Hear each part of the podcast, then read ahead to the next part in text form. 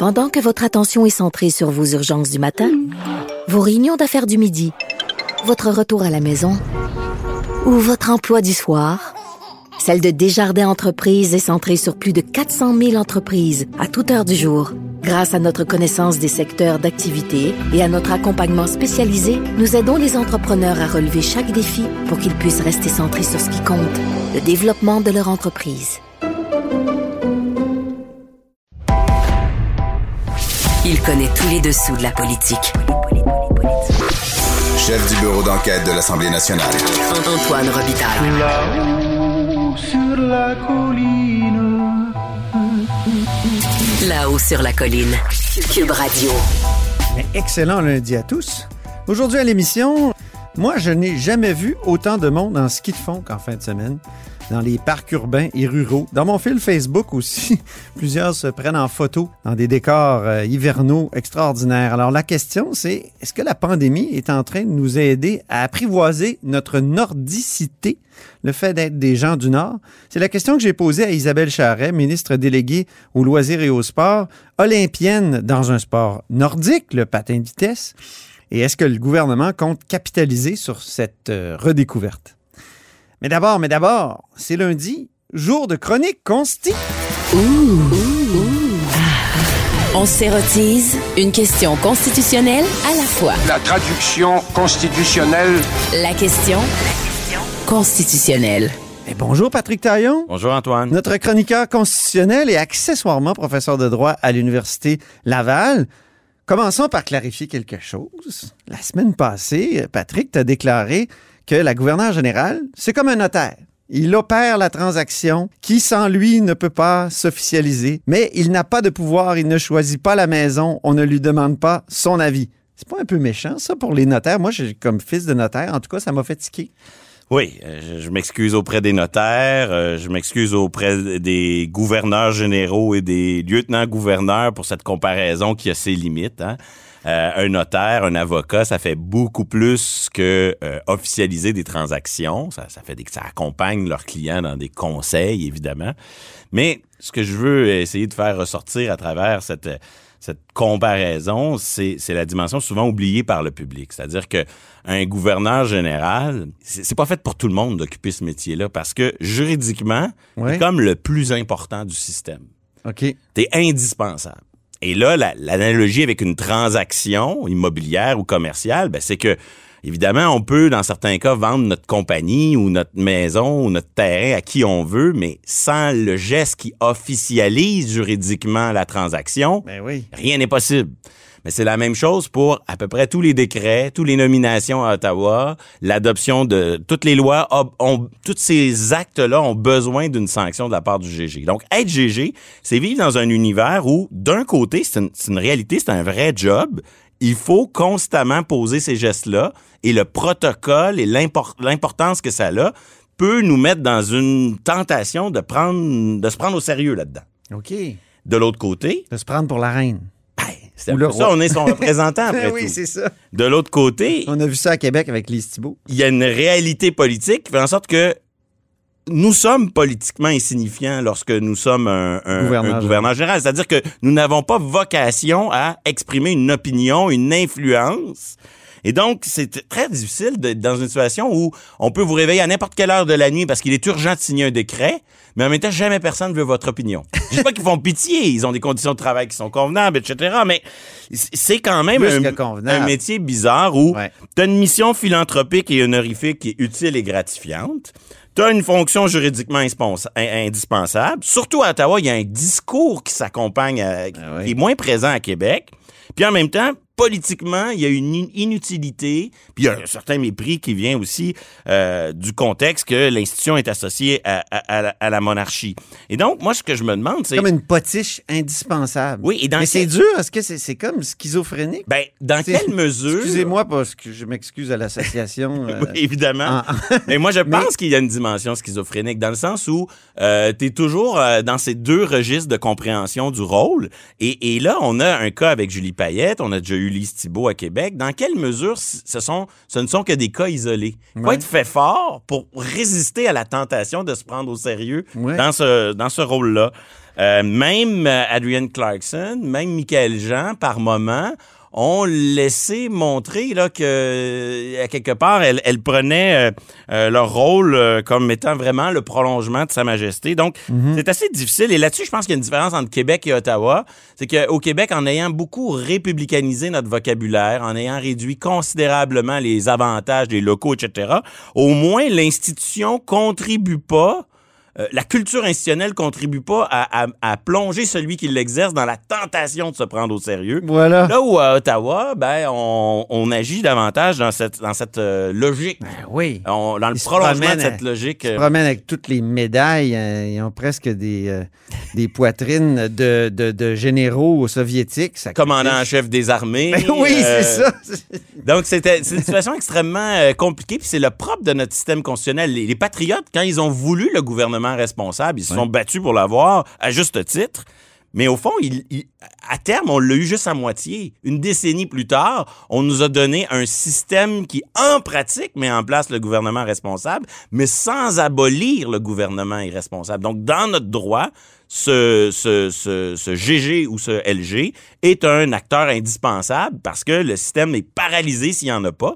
Et c'est pas pour rien que le système ne peut pas supporter une seule seconde l'absence de GG, d'où la nécessité d'avoir un GG remplaçant à tout Ah, moment. ça, ah, ça c'est terrible.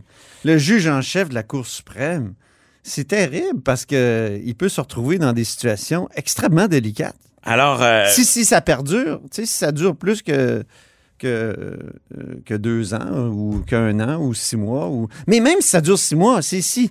S'il signe un décret, euh, mettons, pour- sur un renvoi sur la loi 21, comme euh, tu me le disais la semaine passée, puis ou l'aide médicale à mourir, euh, sanctionner la loi, euh, peu importe. après ça, il se retourne puis il est obligé d'entendre ce renvoi-là. Et les tribunaux le disent, là, les, nos standards en matière d'indépendance judiciaire, c'est pas que euh, la- la- la- les tribunaux soient effectivement indépendants, ça oui, mais en plus, il faut qu'il y ait apparence d'indépendance. Donc, c'est extrêmement inconfortable, cette situation où le juge en chef de la Cour suprême agit comme gouverneur général provisoire, administrateur du Canada temporairement. C'est euh, c'est problématique. Mais ça, ce serait pas une un changement constitutionnel que de changer ça? Je pense que c'est dans la loi sur la Cour suprême. Euh, c'est dans les lettres patentes euh, du gouverneur général et effectivement, ça fait partie des choses qu'on peut changer. Donc, notre débat sur le, le, le, le gouverneur général, il est souvent... euh, euh, il, est, il est souvent court. Hein? Est-ce qu'on abolit ou pas la monarchie? Ouais. Par quoi on la remplacerait? Mais en vérité, il y a quand même un certain nombre de réformes, puis je pense qu'on va pouvoir y, y revenir dans d'autres chroniques, qu'on pourrait mener concernant le GG ou le LG, notamment son, le, le- le choix du remplaçant en situation temporaire qui est inacceptable.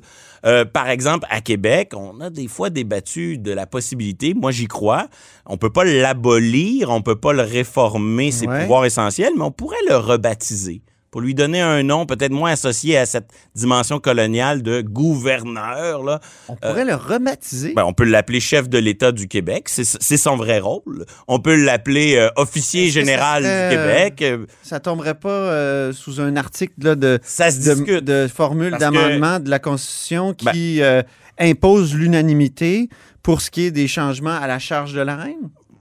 On, y reviendra, mais ça, se discute. On peut pas abolir la charge, on peut pas la réduire sur ses aspects essentiels. Est-ce que rebaptiser la fonction, c'est toucher à ses aspects essentiels? Moi, je pense que non. On est un certain nombre à croire euh, la même chose. Je dis pas que c'est l'unanimité chez les constitutionnalistes, mais moi, je pense qu'on pourrait rebaptiser euh, la fonction. On pourrait jouer sur le serment euh, aux députés et éventuellement, j'y reviendrai dans une autre chronique, mais la manière de le nommer, officiellement, ça doit toujours être nommé au Québec. On doit le GG doit être, le LG doit être nommé par Ottawa. Euh, à Ottawa, il doit être nommé par la reine. Mais il y a des conventions constitutionnelles. On pourrait les faire évoluer. Dans une fédération comme la nôtre, si c'est notre chef d'État, la moindre des choses, c'est que le Québec ait son mot à dire dans le choix Ben de son oui. chef d'État. Et donc, est-ce qu'un jour, l'Assemblée nationale pourrait pas recommander un candidat qu'Ottawa serait ensuite obligé d'entériner. Ça de avait nommer. commencé sous Mulroney, ça. Puis c'est, On l'avait fait pour les sénateurs, euh, pour euh, sous Mulroney. Mais même, je, je, je- il me semble, Martial Asselin euh, avec Mulroney. Je vais euh, vérifier. Le gouvernement vérifier. Bourassa. Puis ensuite, recule avec Jean-Louis Roux, évidemment, et Jean Chrétien qui dit Moi, je nomme, c'est à moi de nommer. Il n'y a pas de question de, Parce que de, de, de s'occuper de. Qu'on- ait un chef d'État qui a un rapport avec la monarchie ou pas, à la terme, ça prend quelqu'un pour sanctionner les, rois- les Ben, lois. voilà. Et dans une fédération comme la nôtre, ça marche pas le fait que politiquement, ça soit le choix d'Ottawa, ça tient pas la route. Et qu'on nous dise que la Constitution l'empêche, pas vrai. Les conventions constitutionnelles, elles, elles permettent des évolutions. Donc, si Ottawa accepte le candidat que Québec propose, mais à Québec de forcer les choses et de proposer un candidat. Autre sujet, nos premiers ministres, euh, la semaine passée, t'ont fait penser à euh, un slogan de mai 68. Oui, on a Il est la- interdit d'interdire. C'est un, un beau grand slogan de mai 68 qui est comme devenu une sorte de norme aujourd'hui dans une certaine, euh, un certain courant de pensée. Ben, on a, on a une utilisation du droit comme un beau prétexte. Deux beaux exemples cette semaine. Euh, Legault sur les sans-abri. Euh, Monsieur le Premier ministre euh, du, du Québec dit euh, ben, si on crée une exception pour les sans-abri, ça va pas fonctionner. N'importe qui va pouvoir se prétendre sans-abri. Donc, on utilise l'incapacité à créer euh, l'exception, la formulation, Ouais. l'interdiction comme prétexte pour justifier l'inaction. Or, euh, l'Ontario a créé l'exception en question. Donc, Ben on oui. voit, il se sert de prétexte. Même chose avec Justin Trudeau, premier ministre du Canada, sur les voyages. Il nous dit, euh, ah, il y a la charte qui crée un obstacle. Pourtant, il a déjà créé des interdictions depuis le début de cette crise. Euh, il y a déjà, euh, il y a déjà eu il a laissé des, la euh, bulle atlantique il y a se les- créer, La bulle atlantique s'est créée. une violation Donc, claire on de voit que- 6. On voit que le droit sert souvent de prétexte pour dire ben on, on voudrait que je pose tel geste, mais euh, techniquement je peux pas. Et ça il faut euh, se méfier de ça. Il faut se méfier aussi, je pense, et ça ça va être à suivre cette semaine, de la tentation du gouvernement fédéral d'utiliser le dossier de l'interdiction du voyage, des voyages, pour centraliser la gestion de la crise. Euh, depuis le début, C'est une tendance, euh, comment dire, générale dans l'histoire de, Oui, du Dominion. oui oui les grandes Hein? guerres, etc. Ça. Oui oui tout à fait. Un moment de centralisation. Donc, c'est assez simple. Depuis le début, nous sommes dans un état d'exception qui est provincial. Compétence sur la santé, donc des lois provinciales qui organisent les mesures d'urgence. Mais Ottawa dispose d'un très large pouvoir en situation d'urgence et d'exception. Pour le moment, les provinces lui ont fortement recommandé de ne pas l'utiliser. Et là, ce qu'on entend, c'est que s'il faut interdire les voyages, ben peut-être qu'il faudrait au moins minimalement, préalablement, décréter l'état d'urgence fédéral. Et Avec- donc, Mais l'utilisation... de quelle manière? Il- C'est ça, il y, a, il y a tout un débat, là. Avec Euh, l'utilisation de mais- la loi sur les mesures d'urgence, qui est le- Ouais. le- la suite de la loi euh, sur les mesures de guerre qu'on a connue jadis. Refaite sous Mulroney en 88. Donc, c'est Mais comme... c'est la, c'est ça, c'est la loi qui avait servi à Pierre Trudeau de, d'invoquer les mesures de guerre, on disait à l'époque. Donc, c'est la tentation pour Ottawa de dire, ben, voyez les provinces, vous, vous voulez que j'interdise les voyages? Ben, en contrepartie, je vais prendre une plus grande place en imposant mon pouvoir d'urgence, qui va me permettre de quoi? De faire fi du partage des compétences au nom de l'urgence et aussi de, selon cette logique, euh, mieux justifier plus facilement les, dérogations aux droits et libertés euh, ou les atteintes ou les limitations aux droits et libertés. Quoique la loi des mesures d'urgence, on l'a regardée ensemble la semaine passée, puis dans son préambule, il est écrit clairement que la loi ne peut pas permettre de violer les droits et libertés. Donc là, l'article 6, ça serait difficile d'interdire les voyages en invoquant la loi des mesures d'urgence. Est-ce qu'il n'y a pas d'autres... euh, Ce qui montre méthodes? encore une fois que c'est un faux prétexte parce Ouais. que les droits et libertés sont pas absolus. Non. La loi sur les mesures d'urgence le dit. Au fond, nous, on- on on n'écarte pas les instruments. Les instruments sont capables de s'adapter au contexte. Mhm. Et donc, dans le préambule, on rappelle que les instruments de protection, le charte, déclaration canadienne, etc., existent. Ils sont là. Et que euh, le- le- le- la- la- dans la définition de la marge de manœuvre des pouvoirs publics en situation d'urgence, on doit tenir compte de ces instruments-là. Il y a Donc, des euh, constitutionnalistes, Patrick, qui disent on devrait utiliser un, une autre, euh, un autre outil constitutionnel, c'est paix, ordre et bon gouvernement, ce qui a permis à Pierre Elliott Trudeau en 76 de contrôler les prix et les salaires. Là, quand il dit la loi anti-inflation, qui est une loi qui envahissait vraiment les champs de compétences des provinces. C'est une autre manifestation du même phénomène, c'est-à-dire la tentation d'utiliser la crise pour s'appuyer sur des pouvoirs que certains qualifient d'exorbitants ou extraordinaires du fédéral. Donc, d'une certaine façon, c'est une manière de rendre aux provinces un peu là, la, la, la monnaie de leur pièce en disant, vous vouliez que se pose un geste de plus, ben vous allez en avoir deux, un qui vous plaît, l'autre qui vous déplaît. C'est ça, exactement. En terminant, Patrick, euh, il y a un ministre, euh, pas n'importe lequel, Simon Jeanin Barrette, qui a réagi à ta chronique de la semaine passée où tu exposais une façon pour le Québec, par euh, la traduction des lois constitutionnelles, de modifier sa propre constitution interne. Oui, le Que ministre. penses-tu nous de cette réaction? Le ministre nous dit dans les pages du devoir qu'il y pense. C'est déjà un excellent début. Je m'en réjouis.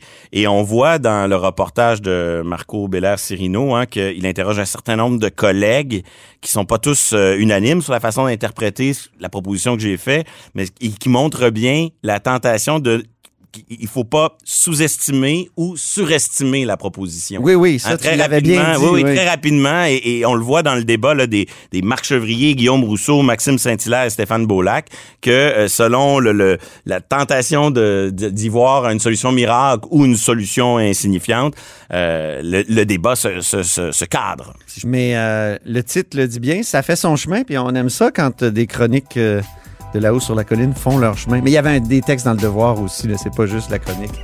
Mais c'est accessoire, hein? c'est accessoirement des textes. C'est surtout à la haut sur la colline que ça se passe. Merci beaucoup. Merci Antoine. Patrick Taillon, accessoirement professeur de droit à l'Université Laval. Pendant que votre attention est centrée sur vos urgences du matin, vos réunions d'affaires du midi, votre retour à la maison ou votre emploi du soir, celle de Desjardins Entreprises est centrée sur plus de 400 000 entreprises à toute heure du jour. Grâce à notre connaissance des secteurs d'activité et à notre accompagnement spécialisé, nous aidons les entrepreneurs à relever chaque défi pour qu'ils puissent rester centrés sur ce qui compte, le développement de leur entreprise. Antoine Robitaille. Il décortique les grands discours pour nous faire comprendre les politiques. Là-haut sur la. La pandémie serait-elle en train de nous aider à apprivoiser notre nordicité? C'est le titre d'un intéressant texte dans la revue Urbania et c'est aussi une question que je pose à Isabelle Charret. Bonjour. Bonjour. Vous êtes ministre délégué à l'éducation, ministre responsable de la condition féminine et, et ancienne olympienne, ou toujours. Je pense qu'on on est toujours olympien On, quand on on, demeure, oui. C'est ça, on le demeure. Alors, je- c'est ça, les, les- les parcs sont pleins de gens qui font du ski de fond. Euh, moi, ce matin, j'ai lu aussi un article bien intéressant selon lequel l'Université Laval ouvre ses terrains à la population pour la pratique de sports d'hiver. Il y a un anneau de glace qui est fait avec une zamboni, euh, une piste de ski de fond aussi, des pistes de raquettes. C'est intéressant, ça, non? Est-ce qu'on est en train de redécouvrir notre nordicité? Ben, je trouve ça très intéressant, en effet. Euh, je pense qu'au Québec, on a un terrain de jeu fantastique que malheureusement, on exploite euh, comme trois saisons par année pour la plupart parce que, je sais pas, on, on c'est comme déshabitué à profiter de l'hiver. Alors, euh, si la pandémie nous, nous offre cette occasion-là de redécouvrir les joies d'hiver, c'est bien tant mieux. On l'a vu l'été dernier à quel point les gens, justement, à cause des différentes restrictions, comment ils se sont euh, réinvestis dans, le plein air, puis comment euh, on voyait des gens en randonnée euh, partout. Et, là, ben, c'est le fun que ça se ça, se transfère aussi à l'hiver. Alors, très, très heureuse de ça, là, compte tenu de, tout ce qui se passe avec la pandémie, au moins, il y a un aspect positif à mes yeux. Oui, c'est ça. Est-ce que le gouvernement contribue à cette redécouverte-là de, de la nordicité? Est-ce qu'il y a des, des, euh, des mesures spéciales qui ont été prises? Est-ce que vous, vous êtes mêlé à ça? Ou, tu sais, pour les sports d'hiver, est-ce que, est-ce que le gouvernement Ouais, a ben, fait quelque chose? En fait, oui, ben en fait, euh, ben, pas spécifiquement pour les sports d'hiver. Par contre, il y a des programmes, euh, entre autres pour euh, pour les sentiers de plein air et tout, qui peuvent être aussi adaptés euh, en hiver. Il y a aussi le, les bon le, le, le, programme le PACHIR là, pour pour les infrastructures sportives et ré- récréatives peuvent aussi y avoir des infrastructures de plein air. Puis encore une fois, des chalets pour pour d'accueil pour le ski de fond et tout ça. On a vu différents projets qui euh, Ouais. Là, sont fermés, par exemple? sont fermés à cause de la Ben, en pandémie? euh, Ouais, ben, ils sont fermés. Il y a, une, une certaine ouverture dans le sens qu'on peut aller euh, chausser nos patins et des choses comme ça. C'est pas aussi accessible que, que ça l'est euh, quand c'est pas en pandémie. Maintenant, il y a aussi plein d'initiatives et ça, je trouve ça super intéressant, euh, que ce soit des municipalités ou des terrains de golf, entre autres, qui, euh, qui ont justement adapté euh, leur offre pour pouvoir euh, aider les citoyens à, à profiter des, des bon, que ce soit des, sentiers glacés et tout ça. Alors ça, c'est vraiment très intéressant. Puis bon, c'est sûr qu'il y a des il y a des mesures qui ont été données aux municipalités justement pour contrer les effets de la pandémie. Donc, ils peuvent utiliser ces sommes-là justement pour adapter euh, euh, leur infrastructure. Mhm. Euh, bon, nous, euh, au, au, au loisir et au sport, on a donné aussi une enveloppe euh, pour contrer la pandémie. Donc, les, unités euh, régionales de, loisirs peuvent aussi adapter leur offre. Alors, très heureuse des différentes initiatives qui font en sorte euh, qu'il y ait plus de gens qui, bougent dehors. Mais pour vraiment capitaliser sur cette redécouverte-là, est-ce que ça prendrait pas un, grand programme là, euh, pour aussi se servir des sports d'hiver, qui sait, pour, euh, pour se déplacer? Je pense à la ville d'Edmonton il y a quelques années qui avait fait un 10 km qui était euh, patinable. Donc, on pouvait aller là, aller au boulot euh, en patin euh, le matin. Euh, on pourrait le faire en ski de fond aussi. Je vois des pistes cyclables sur lesquelles on pourrait passer simplement un, BR, puis on pourrait tracer des pistes. Est-ce qu'il n'y aurait pas moyen de, comment dire de, faire en sorte que différents ministères, que ce soit municipalité, sport, tout ça, se, se, se- coordonnent pour, pour qu'on profite au Québec de, de, cette, de cet hiver-là qui est long, mais en même temps qui peut être extrêmement agréable.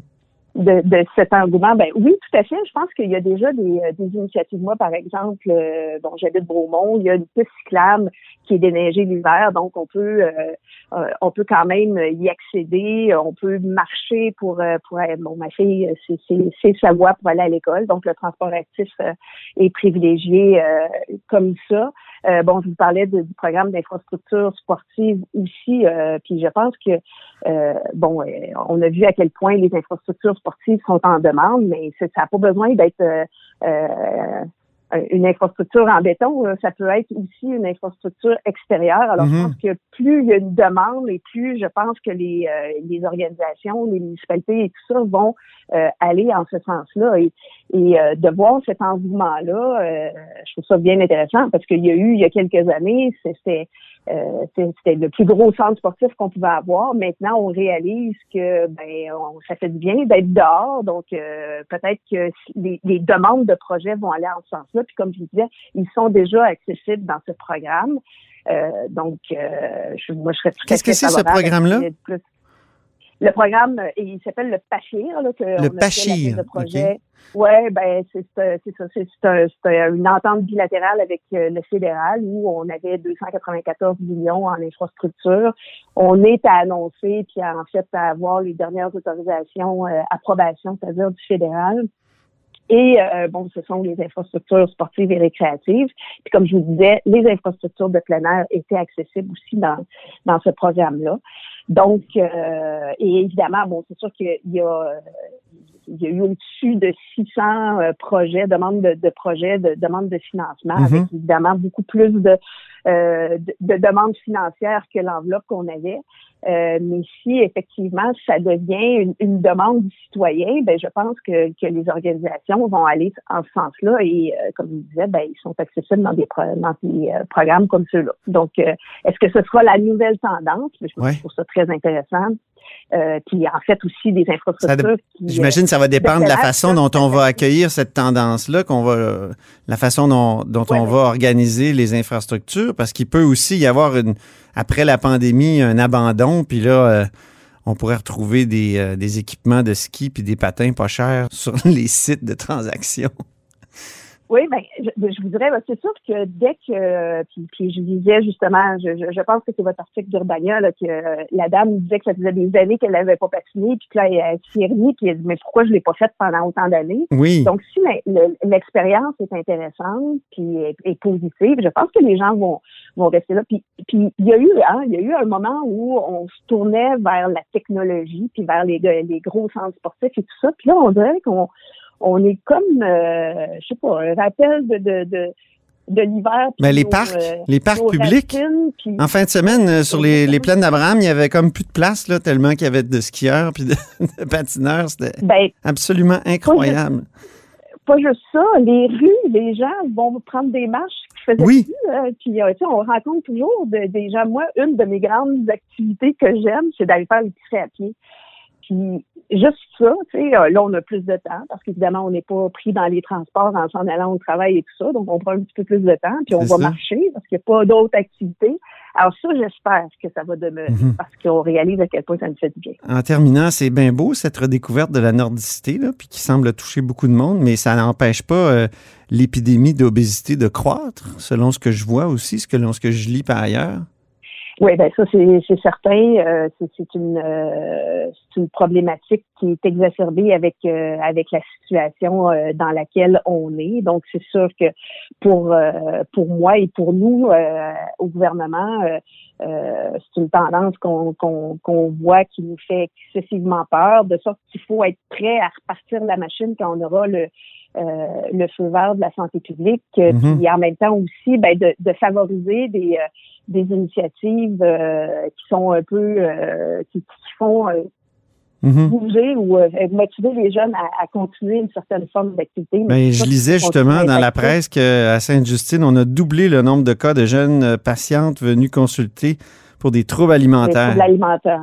Oui, Ouais. absolument. Et, et, euh, et oui, puis tu sais, il y a, il y a- il y a pas juste la pandémie, il y a tout plein de phénomènes là-dedans, puis les, les réseaux sociaux en, en sont, euh, Mhm. sont Responsable. un enjeu aussi. Absolument. Donc, euh, c'est sûr que, bon, nous, on a, on a mis en place le programme parascolaire pour donner une heure d'activité gratuite euh, pour les élèves. Euh, bon, c'est sûr que dès qu'on aura, encore une fois, le feu vert de la santé publique, ça, c'est une mesure qui aide beaucoup à faire découvrir des activités pour le plaisir de bouger. Donc, euh, on, on espère être capable de, de rattraper ces jeunes-là, mais on sait évidemment que c'est un enjeu majeur, euh, la situation qu'on vit présentement. En attendant, essayons de les amener dehors. Au moins, on a ça. Oui, absolument. Puis de profiter de, de- de l'hiver. Alors, euh, ben, merci beaucoup, Isabelle Charret. Merci à vous. Isabelle Charret est ministre déléguée à l'Éducation, ministre responsable de la condition féminine et olympienne. Et c'est tout pour La Haut sur la Colline en ce lundi. Merci d'avoir été des nôtres. Surtout, n'hésitez pas à diffuser vos segments préférés sur vos réseaux et revenez-nous demain mardi.